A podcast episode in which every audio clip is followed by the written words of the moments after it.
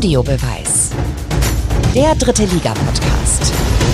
Vier Typen machen mit der dritten Liga ihr zweites Frühstück und rauskommt ein Podcast. Herzlich willkommen zur Folge, zur neuen Folge Audiobeweis Nummer 62. Wir befinden uns zwischen den Spieltagen 29 und 30 und diskutieren wieder die Lage der Liga, beleuchten alle Seiten. Man könnte unseren Podcast auch ähm, Pro und Contra nennen aber wir haben uns halt für einen anderen Namen entschieden. Das Line-Up, Kultkommentator Markus Höhner, der sechsfache Thomas Wagner, Recherchekellerbewohner Yannick Barkic und ich bin Tobi Schäfer. Und dann mal äh, rein in die Vollen, Jungs. Was geht ab, was geht down? Wir haben äh, das Problem heute, dass, äh, dass Yannick keinen Themenzettel rumgeschickt hat. Nee, einfach mal was anderes, ne? Dachte, habe ich mir auch gedacht. Alles fit nach einem gut gelaunten Drittliga-Wochenende mit zwei Stadionbesuchen. Leider immer weiter ohne Zuschauer, aber die Kommunikation eben äh, kriegt man ja auch so ein bisschen mit, dass es schon Fans auch gibt, mit denen wir kommunizieren und wo man auch merkt, die immer sagen, boah, hoffentlich sind wir bald wieder gemeinsam alle da drin. Ja, findet ihr das gut, dass jetzt äh, in Rostock Zuschauer rein durften? Ist das ein gutes Signal angesichts der, äh, der grundsätzlichen Lage. Ich meine, es ist lokal dort natürlich anders als äh, in anderen Teilen von Deutschland, aber es geht ja auch mal so ein bisschen um Signalwirkung. Also ich glaube, ähm, niemand von uns sollte sich jetzt hier äh, aufspielen, dass er eine Lösung hat oder sowas. Aber äh, ich würde jetzt einfach mal sagen, in Rostock haben sie ja eh so ein Modell versucht. Die haben ja einen dänischen Bürgermeister, glaube ich, diesen Matzen.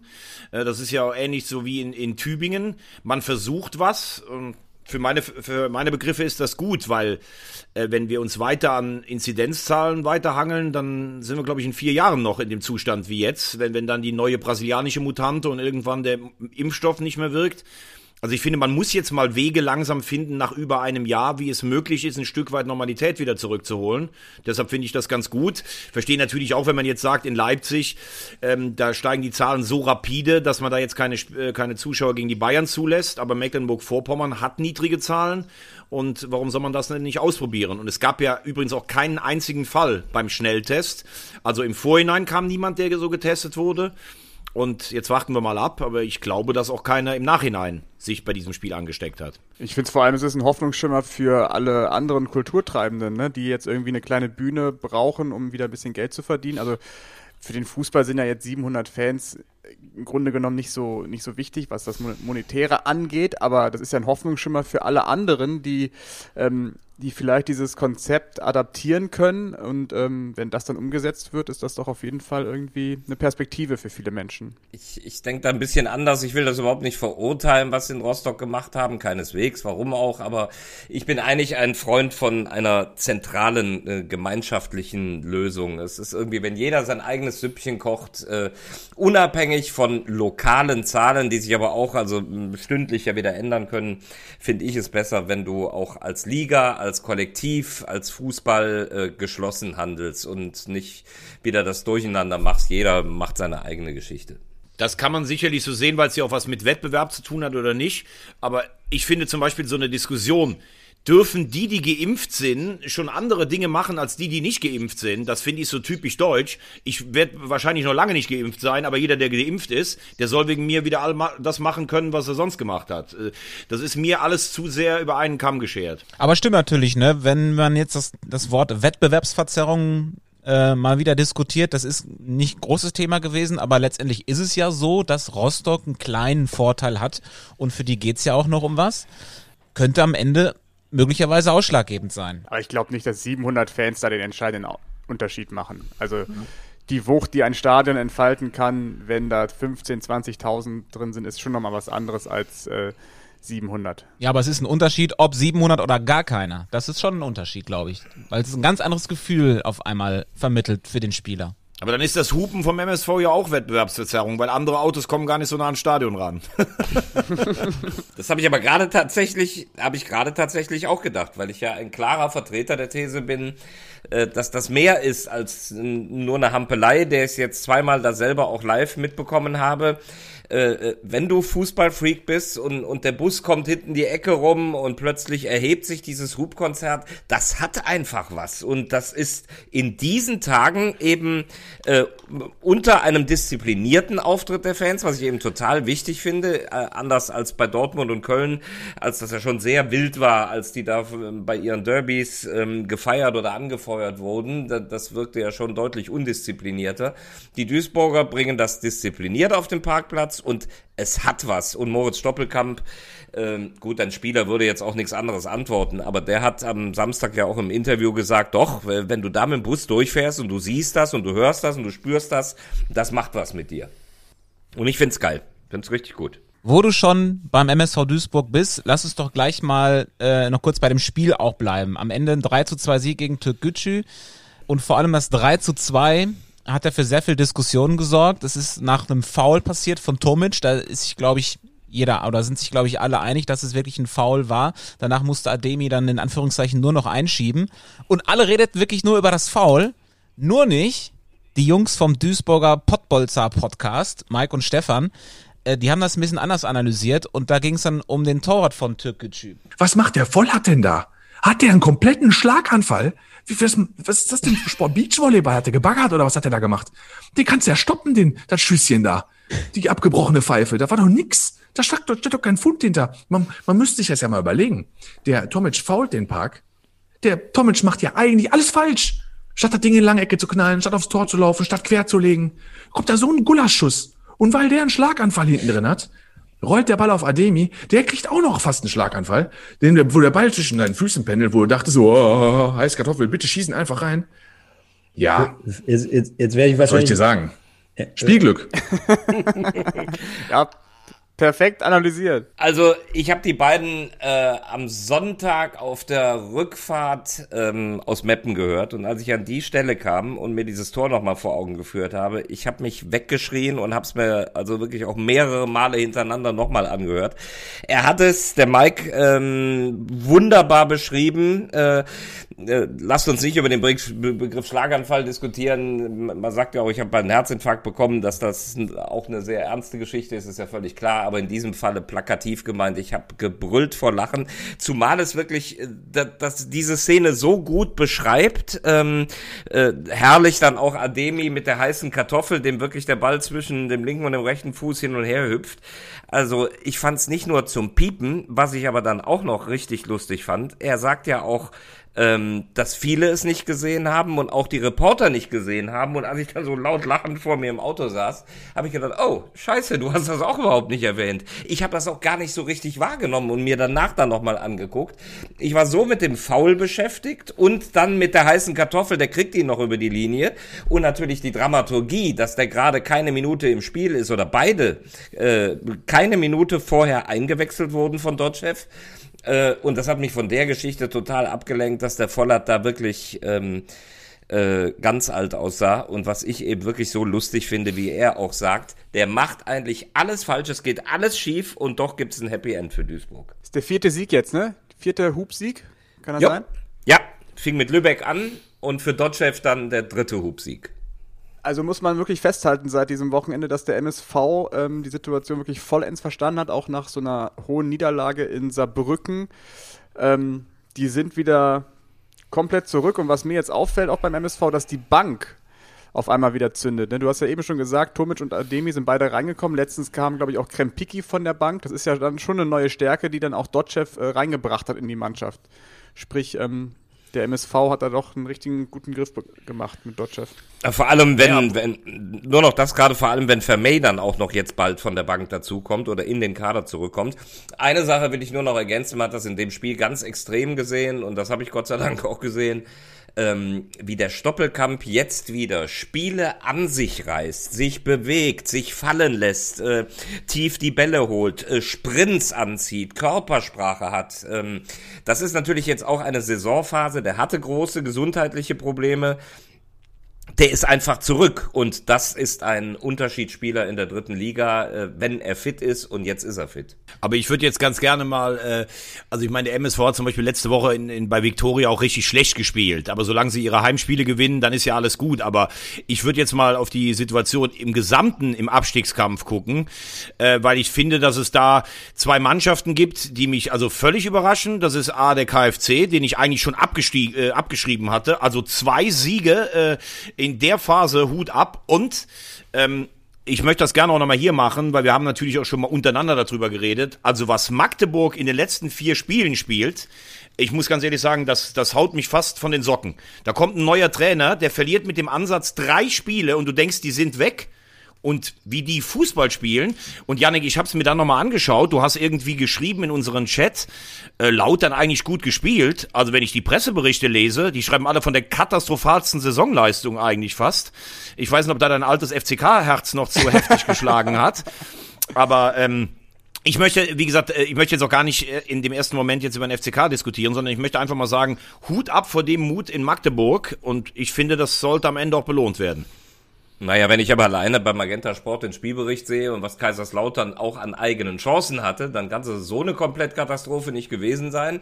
Und dann war auch Magdeburg zumindest in Chancen aufgewogen, nicht so Lichtjahre überlegen. Und wir reden über ein 1 zu 0 äh, mit, einem, mit einem reingemurmelten Tor aus fünf Metern. Ähm, aber Zimmer zum Beispiel hat ja selber gesagt, das war gar nichts. So kann man nicht im Abstiegskampf spielen. Also dann. Äh, ja, was soll er, was soll er denn sagen? Soll er sagen, das ist ja mega, was wir hier heute gemacht haben. Wir haben klasse und äh, es ist zum Beispiel auch zu lesen, dass wieder der Faktor Chancenverwertung das Problem ist, äh, was sich ja durchzieht. Äh, sie haben ja in irre vielen Spielen ihre Chancen einfach nicht genutzt und letztlich erarbeitest du dir die Dinge aber auch. Also eine Qualität äh, ist, glaube ich, schon vorhanden. Also, ich habe dir die Nachricht, glaube ich, in der Halbzeit geschickt. Da war es wirklich ein ausgeglichenes Spiel. Pourier hatte auf jeden Fall die Chance, ein Tor zu machen, auch das erste dann äh, zu machen dementsprechend. Aber unterm Strich muss man schon sagen, dass dann der Auftritt vom FCK vor allem in der zweiten Halbzeit durchweg enttäuschend war. Das haben ja auch dann die Stimmen nach dem Spiel das Ganze wiedergegeben. Ich fand vor allem, das ist mir aufgefallen, vor dem Spiel, Thomas Hengen, ich weiß nicht, ob ihr das Interview gesehen habt, ähm, aber wie das dann halt so ist, vor dem Spiel, man gibt ein Interview, aber der wirkte sowas von emotionslos und ausdrucksschwach. Also der hat dem FCK-Fan, der jetzt vor dem Fernseher sitzt, überhaupt nicht vermittelt, dass da irgendjemand die Situation verstanden hat beim FCK. Der hat super viele Plattitüden rausgehauen, war extrem wortkarg und ähm, ja, der hat irgendwie war kurz angebunden. Also er hat jetzt nicht den Eindruck vermittelt nach dem Motto, wir werden hier heute alles versuchen, irgendwie den Sieg zu holen. Und das hat mich schon so ein bisschen überrascht, weil die Mannschaft hat genau das gespielt, wie er sich im Endeffekt im Vorfeld präsentiert hat.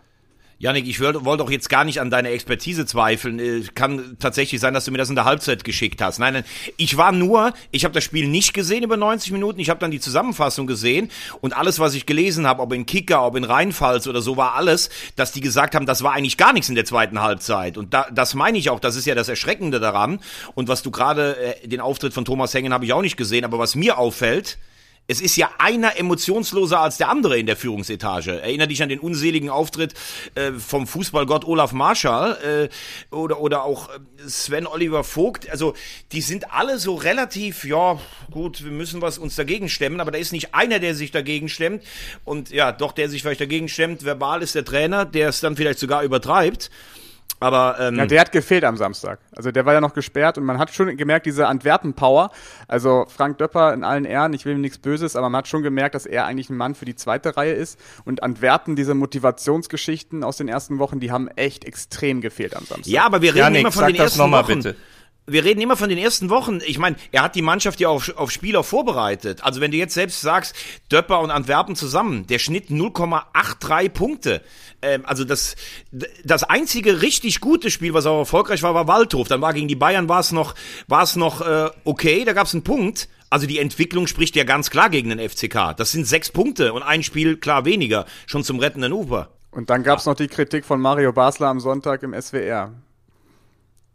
Er hat Antwerpen komplett die ähm, Kompetenz abgesprochen und hätte Jean Zimmer die Kapitänsbinde entzogen. Ai, ai, Gut, ai, bei, den bei den Erfolgen, die Mario Basler als Trainer vorzuweisen hat, äh, weiß ich jetzt nicht, ob das so, ob das dann jetzt, äh, ob das das letzte Urteil sein sollte. Das ist auch immer einfach dann äh, von da. Aber ich glaube, wir können ohne Polemik festhalten, dass der, dass der Effekt des Trainerwechsels da auch schon verpufft ist.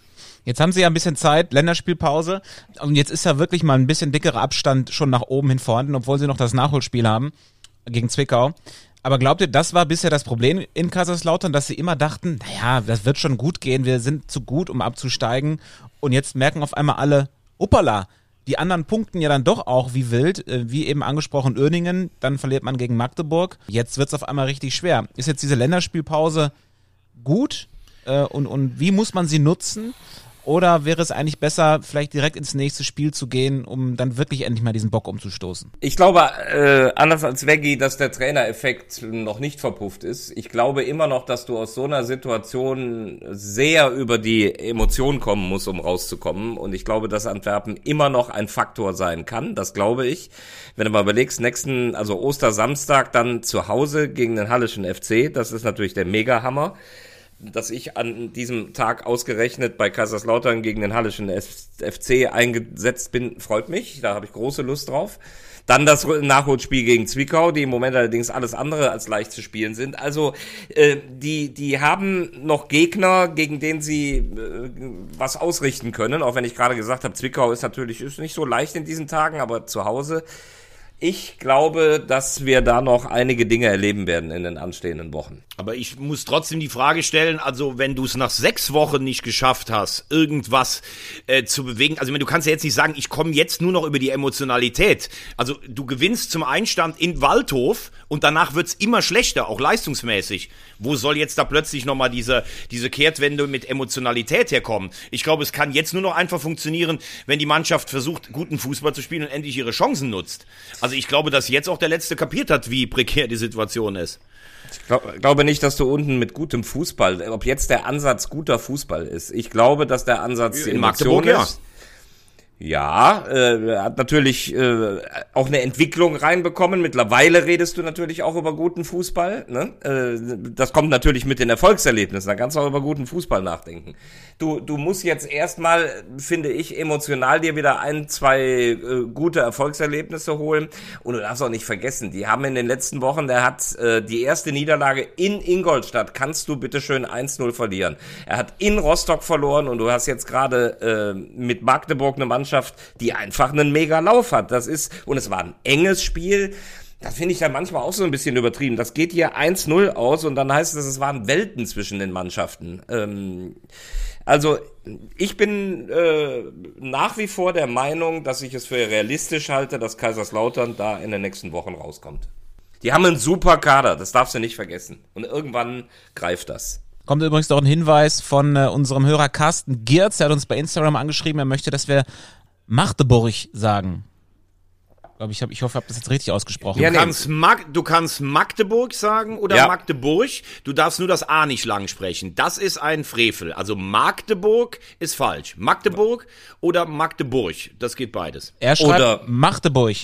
Ja, eben. Das, meine, ja, das kannst du auch noch mit, mit CH, stimmt. Magdeburg. Ma Genau. Magdeburg. Und der Carsten hat noch eine Frage an, an Markus, ob er jetzt äh, sein Poster ähm, austauscht und das Antwerpen-Poster abhängt und das Tietz-Poster aufhängt. Nee, das Tietz-Poster hat ja der Veggie. Dann müssten wir uns irgendwo zur Übergabe treffen, an einem neutralen Roden, Ort. im, am äh, Forstbotanischen Garten. Nee, das ist ja nicht neutral.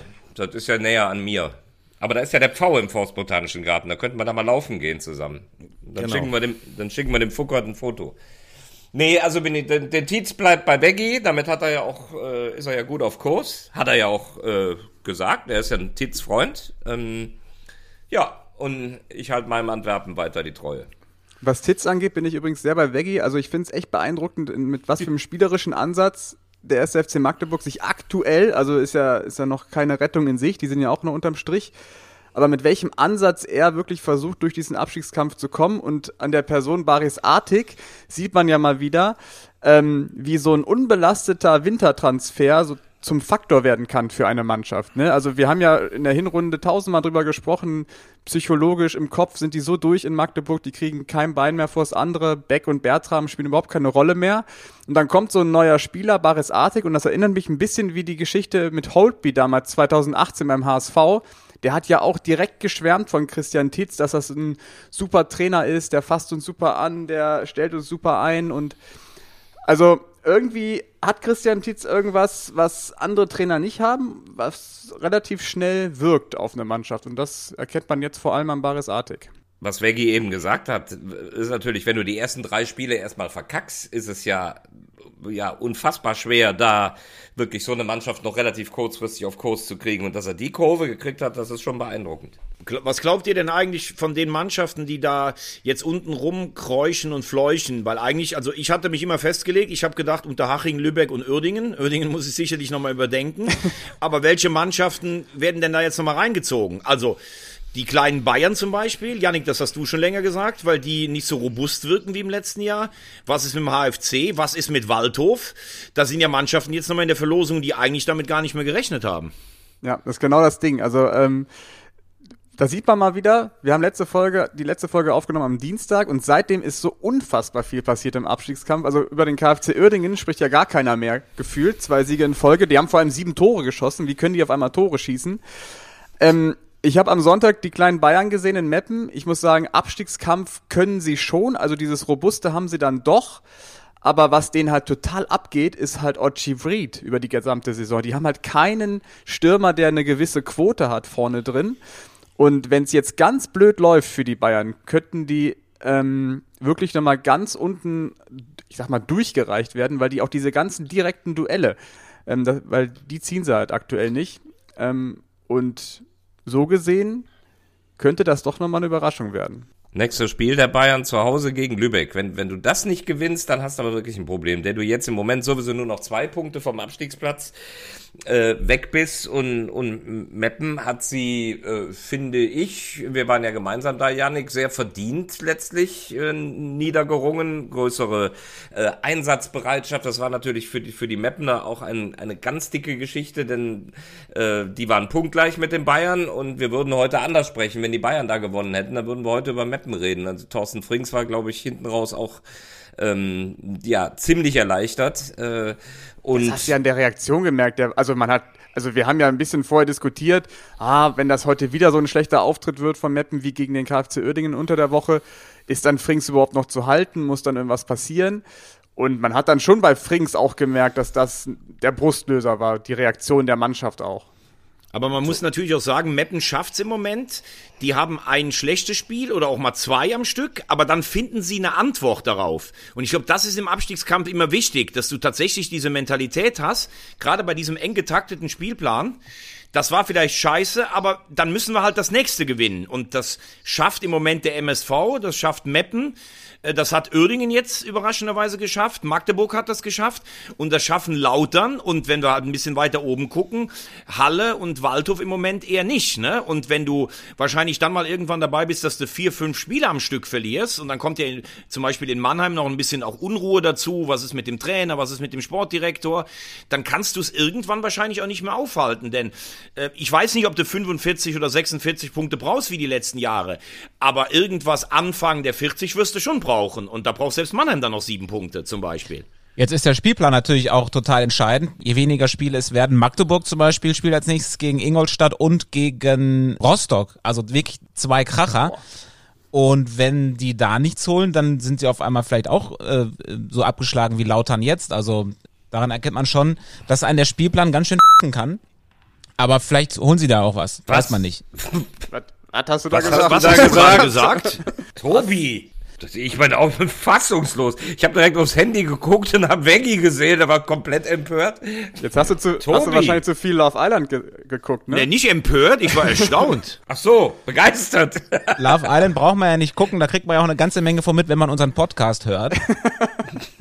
Aber Klartext ähm, hier. wenn wir jetzt schon mal einmal bei dem Thema sind, lass uns noch mal kurz zum Mappen Bei, zurückspringen. bei welchem Thema? Denn äh, die Mappener haben ja einen Matchwinner gehabt beim 2 zu 1 gegen die Bayern. Steffen Puttkammer war lange verletzt, hat erst sein drittes Spiel gemacht in diesem Jahr und hat beide Tore gemacht. Das passiert ihm als äh, Verteidiger jetzt auch nicht jede Woche. Und er war entsprechend gut drauf nach dem Spiel. Wie es zustande gekommen ist, ist egal. Klar freue ich mich, dass ich auch mal zwei mache. Meine Jungs haben vorher noch gesagt, Papa, du musst mal wie Gnabry jubeln. Habe ich dann auch gemacht beim ersten und äh, ja, habe einen Glücksbringer mitbekommen von, dem, von meinen dreien mittlerweile. Und, Was äh, ist das für ein Glücksbringer? Ja, waren Marienkäfer, so Bügelperlen haben sie heute noch schön äh, fertig gemacht und äh, mir mitgegeben. Also auch hier, Jungs, Dankeschön. Hat Glück gebracht und ja, man kann gar nicht in Worte fassen, ja, was ich gerade alles fühle. Also es ist irgendwie alles, alles zusammen. Ja, und da vielleicht jetzt nur noch mal zur Erklärung für dich, Veggie, Bügelperlen. Das ist nicht das, was du denkst. Ein, Aber bei, bei mir ist gerade eine im Nebenzimmer. Ich dachte, das meinst du. also das war doch sehr sympathisch von Steffen Puttkammer und äh, das nur noch mal zum Thema Mappen. Papa Puttkammer äh, war wirklich der Matchwinner. Das war eine super Geschichte. Er hat drei Monate nicht gespielt. Hast gesagt, Tobi, kommt da ohne Spielpraxis rein. Erste Mal wieder äh, in der Startelf, weil Al-Hasaimeh rot gesperrt fehlte. Und das ist natürlich eine große Geschichte. Sein erster Drittliga-Doppelpack äh, und eben, eben mega wichtig. Und die Kids als Talismänner arbeiten gut, so als Home-Trainer sozusagen. Also man sieht's, Puttkammer war motiviert. Und Veggie, du hattest doch mit Thiele auch äh, so eine Kindergeschichte am Freitagabend in Saarbrücken. Absolut, ja, ja. Äh, das war, ähm, da war ich ja mit Yannick. Das war schon ein, äh, ja, ein spektakuläres Spiel, weil vor allen Dingen beide Mannschaften wirklich bis zu 94 Minuten bedingungslos auf Sieg gespielt haben. Und äh, Thiele, ich hatte den das ganze Spiel schon beobachtet, der hat sich permanent behagt mit Zellner, mit Batz, immer wieder und dann aber dann immer wieder Handshake danach. Ich mag ja solche Spielertypen, an denen du dich dann reiben kannst und nachher ist dann auch wieder gut. Und der hatte von seinen Kindern ein gemaltes T-Shirt unten drunter, äh, hatte der an, ähm, was er uns dann nachher auch gezeigt hat. Aber äh, zwei Sachen sind mir da vor allen Dingen in Erinnerung geblieben. Einmal der unfassbare Jubel von Wunderlich und Jansen. Das war ja, als wenn die in die Bundesliga aufgestiegen wären. Also sowas habe ich noch nie gesehen, wie die da über den Rasen getanzt sind. Und dann der Abgang von Daniel Batz, der, also ich weiß nicht, der hat, glaube ich, das ganze Interieur im Ludwigspark einfach ähm, auseinandergenommen. Äh, da siehst du dann doch mal, die haben wirklich bis zum Freitag geglaubt, dass sie aufsteigen können. Ne? Und das war schon, also das war weit mehr als ein Ärger über eine, über eine, über eine Niederlage eines doch immer noch gut stehenden Aufsteigers. Definitiv. Mir ist vor allem eine Sache in Erinnerung geblieben, dass du ein absoluter Fachmann bist in Sachen Fußball, weil folgende Situation. Es ist ja immer so, dass wir zum Ende eines Spiels uns besprechen, wen holen wir ins Interview, wen holen wir nicht ins Interview. Und du hast dich relativ früh festgelegt auf Timmy Thiele, weil er eben so ein gutes Spiel gemacht hat. Und ich bin ja dann immer so, ah, vielleicht sollten wir doch lieber einen Torschützen nehmen. Ich war ja bei Coeto mit seinem elften Saisontor. Und wie es dann so kommt, hast du mich dann überredet, okay, wir machen Thiele. Aber er hat ja dann sogar noch in der 90. plus 2 das entscheidende Tor gemacht und dementsprechend hast du eine kleine Vorahnung gehabt. Deswegen Chapeau. Ja, Vorahnung dafür. weiß ich gar nicht. Ich meine, er schießt ja dieses Jahr auch nicht so viele Tore, aber ich finde, er stand so ein bisschen für dieses Spiel, was eine unfassbare Intensität hatte. Und deshalb, glaube ich, wäre er auch ohne Tor ein richtiger Gesprächspartner gewesen. Ich glaube, der Schlüssel zum Sieg war ein liebevoll äh, vorbereitetes Hemd, das man unter dem Trikot trägt. Und so, so könnte ich, glaube Das habe ich gerade gesagt, deutlich- Markus. Ja, ich weiß, ich weiß. Ich könnte aber, wo ich hin will, ich könnte auch noch motivierter hier bei diesem Podcast auftreten, wenn ich sowas mal von dir, Veggie, un unter meinem Polo hier tragen könnte. Du mit Fingerfarben, irgendwas Nettes für mich vorbereitet. ähm, ich glaube, das könnte mich unendlich beflügeln. Habe ich mir mal so gedacht. Die Frage ist natürlich, ob du so jemand bist wie David Beckham. Der hat doch damals immer das Höschen seiner Frau getragen, während er gespielt hat. Vielleicht hast du das jetzt, vielleicht hast du auch was von deiner Frau an, was wir gerade nicht sehen. Solange ich nicht das Höschen deiner Bügelperlen tragen muss, geht's mir gut. Also, ich fand's ja Freitag äh, wie immer ähm, hervorragend. In Saarbrücken ist ja immer eine Reise wert. Ähm, wir hatten schönes Wetter und vor allem hatten wir auch wieder einen gut aufgelegten Lukas Kwasniok, der ja ein wirklich sehr streitbarer Trainer ist. Aber ich finde, für uns Medienleute ist es wirklich schade, dass er nächstes Jahr nicht mehr da ist. Vielleicht sehen wir ihn ja trotzdem irgendwo in der dritten Liga. Aber er prägt natürlich auch immer wieder ähm, Begriffe, weil ähm, das ist das ist mir das ist mir hängen geblieben, weil wir haben jetzt monatelang haben wir uns irgendwie nur noch rangeschmeckt und ich finde Lukas Kwasniok hat am Freitag einen neuen Begriff ins Leben gerufen. Wir wollen ihnen wehtun, wir müssen griffig sein. Wir brauchen heute so eine gute Abgreifmentalität und dann in den entscheidenden Momenten im Umschaltspiel dann dem Gegner auch weh zu tun. Habe ich Sie richtig verstanden? Abgreifmentalität? Ja, ja, ja, ja. Was verstehen wir darunter? Ja, viele Bälle abgreifen, Ah, also okay, diese okay. Pässe attackieren. Ja. Äh, irgendwie so ein ähm, neu kreiertes Wort, aber ein anderes ist mir jetzt nicht eingefallen. Abgreifmentalität. die kenne ich eigentlich nur von Thomas Wagner an so einem Freitagabend in der Diskothek. Jetzt wissen wir auch, das ist Kwasnioks Ding für den heutigen Abend. Strassi, Wahnsinn. Das war echt, da also, habe ich echt Tränen gelacht. Ranschmecken war gestern ab sofort, gilt nur noch die Abgreifmentalität. Sehr nett. So, und jetzt möchte Total ich auch mal ganz kurz, jetzt nee. möchte ich von euch auch mal ganz kurz ins Bild gebracht werden, weil ich ja gestern Sendung hatte. Was war gestern bei 60 gegen Dresden? Ähm, meine zwei Fragen in die Runde. Kann 60 nochmal, ich verabschiede dieses Wort dann mit dem Satz jetzt, nochmal ranschmecken an oben? Und Dynamo ist natürlich jetzt nur noch einen Punkt vor, ne? Und in zwei Wochen gibt's dann Dresden gegen Rostock. Ähm, also, was mich gewundert hat gestern Abend, es war erstmal ein sehr hochklassiges Drittligaspiel. Das nehme ich mit. Ähm, was mich gewundert hat, dass der Kollege Steinhardt beim Siegtreffer beziehungsweise nach Schlusspfiff gar nicht so in, in so eine Jubelpose gegangen ist. Also er wirkte relativ nüchtern. Sprich, 60 weiß, glaube ich, selber, dass sie mit oben nichts mehr zu tun haben werden. Wobei ich das ihr, ihr kennt die dritte Liga, das kann sich wirklich noch ändern, ne? Also du kannst aber immer in so einen Lauf. Punkte? Ja, aber du kannst halt immer in so einen Lauf kommen. Dennoch, also es ist, ähm, du hast ja gesehen, wie du mit Dresden mithalten kannst. Das Tempo, was die drei da oben natürlich an, angehen, ist natürlich brutal, wenn die halt jedes Mal äh, punkten ohne Ende, jedes Mal gewinnen. Also was Rostock derzeit spielt, ist wirklich, wirklich hart. Ähm, was ist mir noch hängen geblieben? Irgendwas hatte ich noch? Ich komme gleich drauf. Ähm, ah ja, die Plauze von Mölders. ich dachte mir, so sieht der, so sieht der Torschützenkönig der dritten Liga aus und im Vergleich dazu habe ich mir den Körper von Robert Lewandowski in der Bundesliga vorgestellt. Das ist übrigens was tatsächlich bei all unserer Liebe zur dritten Liga und äh, ich finde das Niveau teilweise bei Spielen echt gut. Also, dass Mölders Torschützenkönig wird, das ist jetzt wirklich, das ist wirklich grotesk, weil du es gerade ansprichst. Also, ich liebe Sascha Mölders, ich find's Wahnsinn, was der spielt, aber wie ein austrainierter Profifußballer sieht der nun wirklich nicht aus. Das muss man wirklich sagen. Aber daran siehst du ja, was Erfahrung, äh, Auge, Routine äh, für eine Rolle spielt. Natürlich macht der irre viel darüber und auch über Emotionen.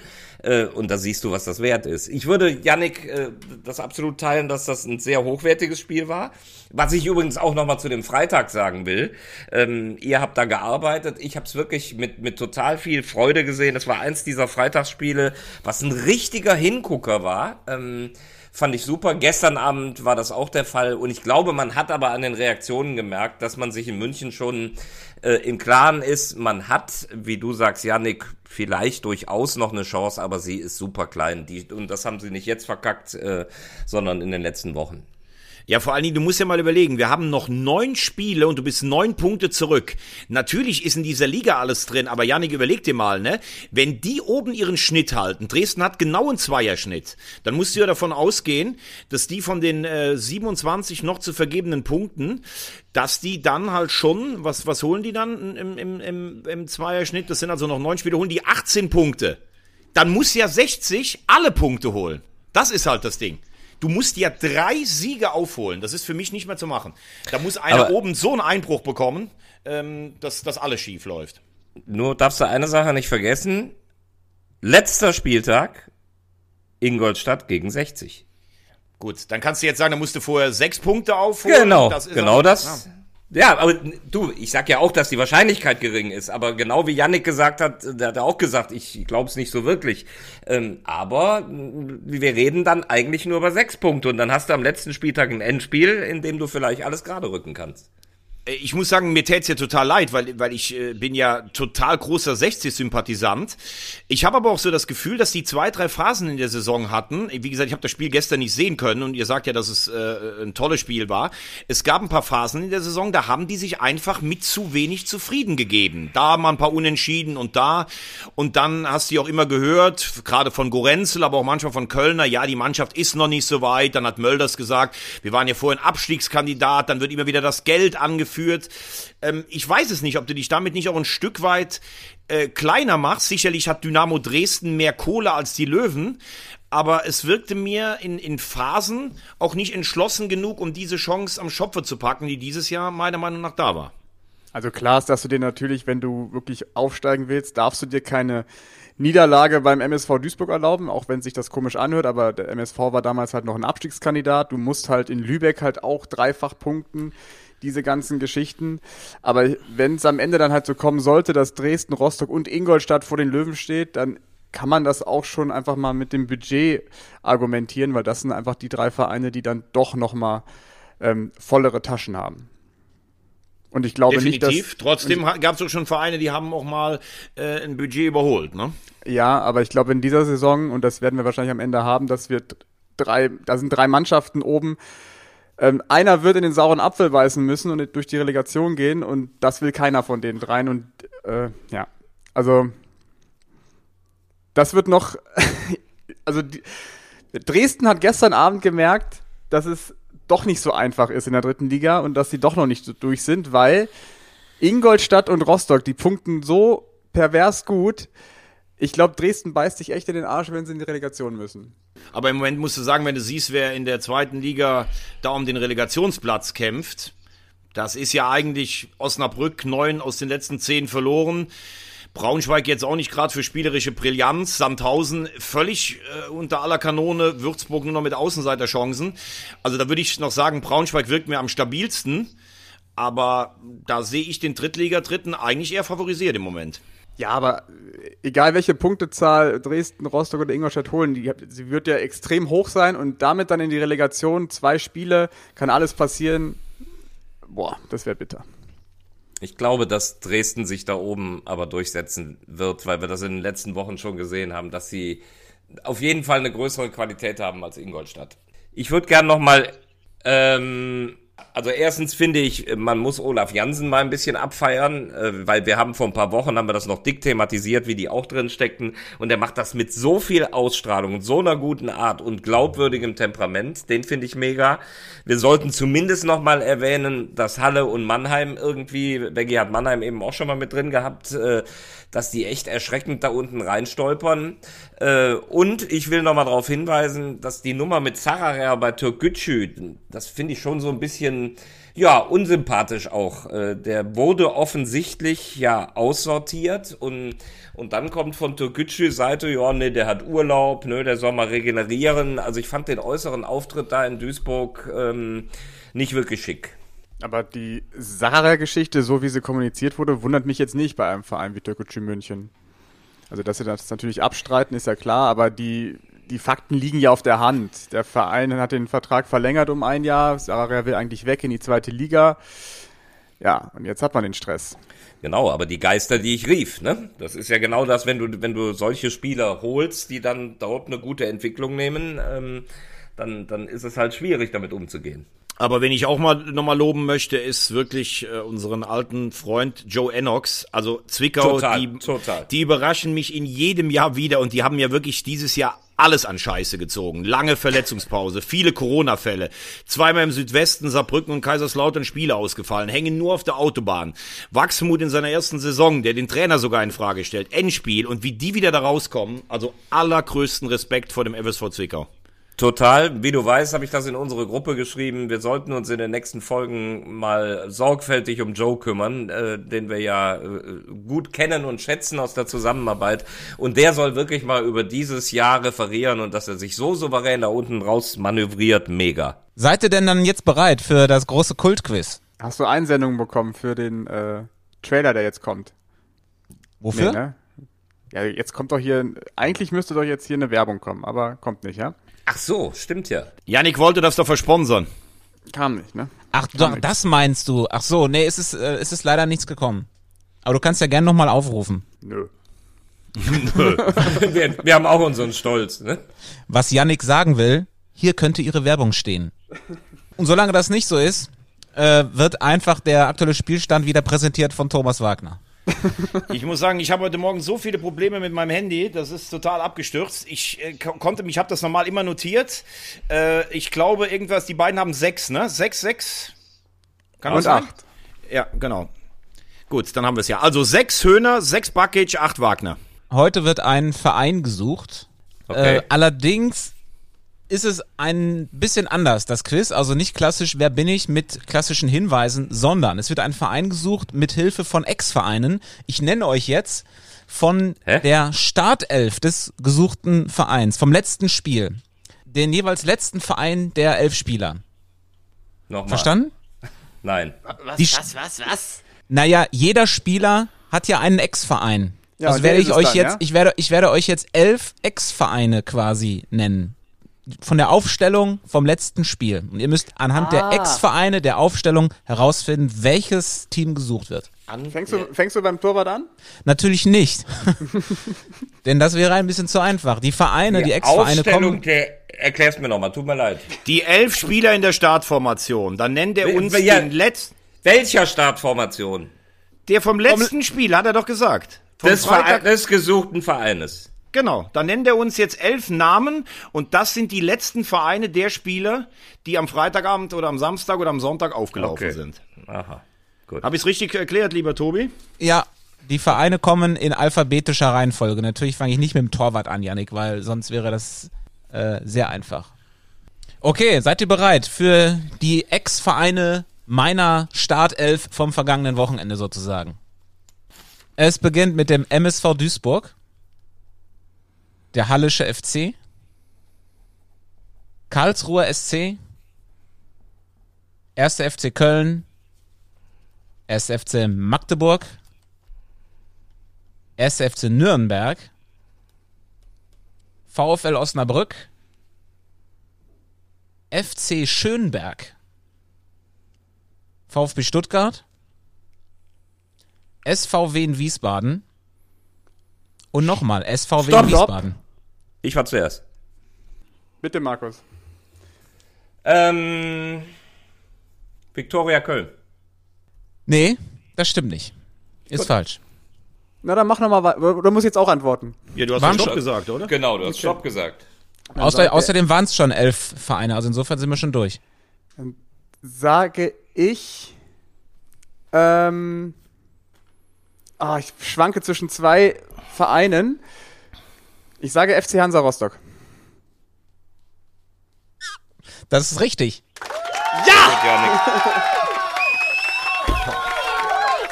Bitte Lieber Mann, Janik ist der Mann der Stunde, muss man sagen. Das äh, ist natürlich eine sehr respektable Leistung, Janik. Erklär mal, ähm, Wegen Schönberg, wo der ne? Landespokalsieger Hinweis für dich war. Ja, genau. Also Schönberg, ich, ähm, ich schwab, also Schönberg, da bin ich hellhörig geworden. Ich dachte erst Guras, weil Guras kam aber vom FC Waldorf oder sowas. Und dann habe ich irgendwo mal abgespeichert, von Schönberg kam der Spieler bei Rostock. Boah, wie heißt der denn nochmal? Ich muss mal nachschauen. Ja, Vor allem sind die ganz oft Landespokalsieger Mecklenburg-Vorpommern geworden. Schärf ist es, Janik. Schärf, genau. Genau. Ja.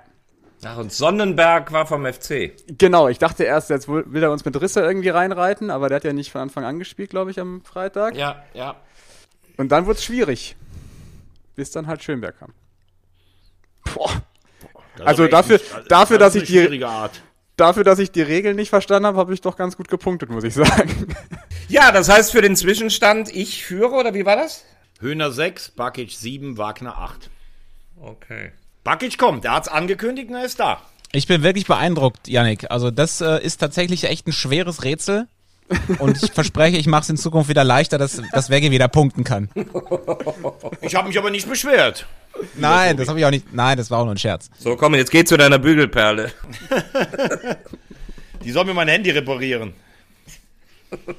Ich bin am Wochenende in Lotte mit Yannick Bakic und es gibt eine Quiche. Ich weiß noch nicht, welche Geschmacksrichtung, aber es gibt eine. Yannick Bakic wird wieder aufkochen. Geschmacksrichtung Gummibärchen. Boah, stark. Gucken, gucken, wie das schmeckt. Ja, ich, wir, wir sind beim Nachholspiel Uerdingen gegen ähm, Zwickau. Ah, stimmt, Zwickau. Die große Joe Ennox Show. Ähm, wird, ein, wird ein super Spiel. Wir haben äh, illustre Gäste und schaltet alle ein. Magenta Sport ab 13.45 Uhr. Das klingt wie Markus? Werbung für Wetten das. Wir haben illustre Gäste. Spannung, Spaß und Spiel. Markus, wo, Markus, wo bist du? Ich bin zu Hause. Ich werde euch zugucken, weil sonst äh, gibt's ja nichts Gescheites. Und trägst Dann dann Kleidung von uns oder von deiner Familie? Auf jeden Fall, auf jeden Fall nicht von dir. Du hast mir ja nichts gemalt. Aber vielleicht kommt das ja noch. Ja, Ja. dann freue ich mich auf euch am Samstag. Uerdingen, mir ist gerade nochmal aufgefallen, da- dass der, dass der Joe nicht nur so gut dasteht, sondern dann ja sogar noch zwei Spiele in der Hinterhand hat. Joe kratzt sozusagen am ewigen Rekord von Thorsten Ziegner. Aber Das dann am Samstag. Die Legende. Bleibt gesund. Ciao. Ciao. Tschüss. tschüss.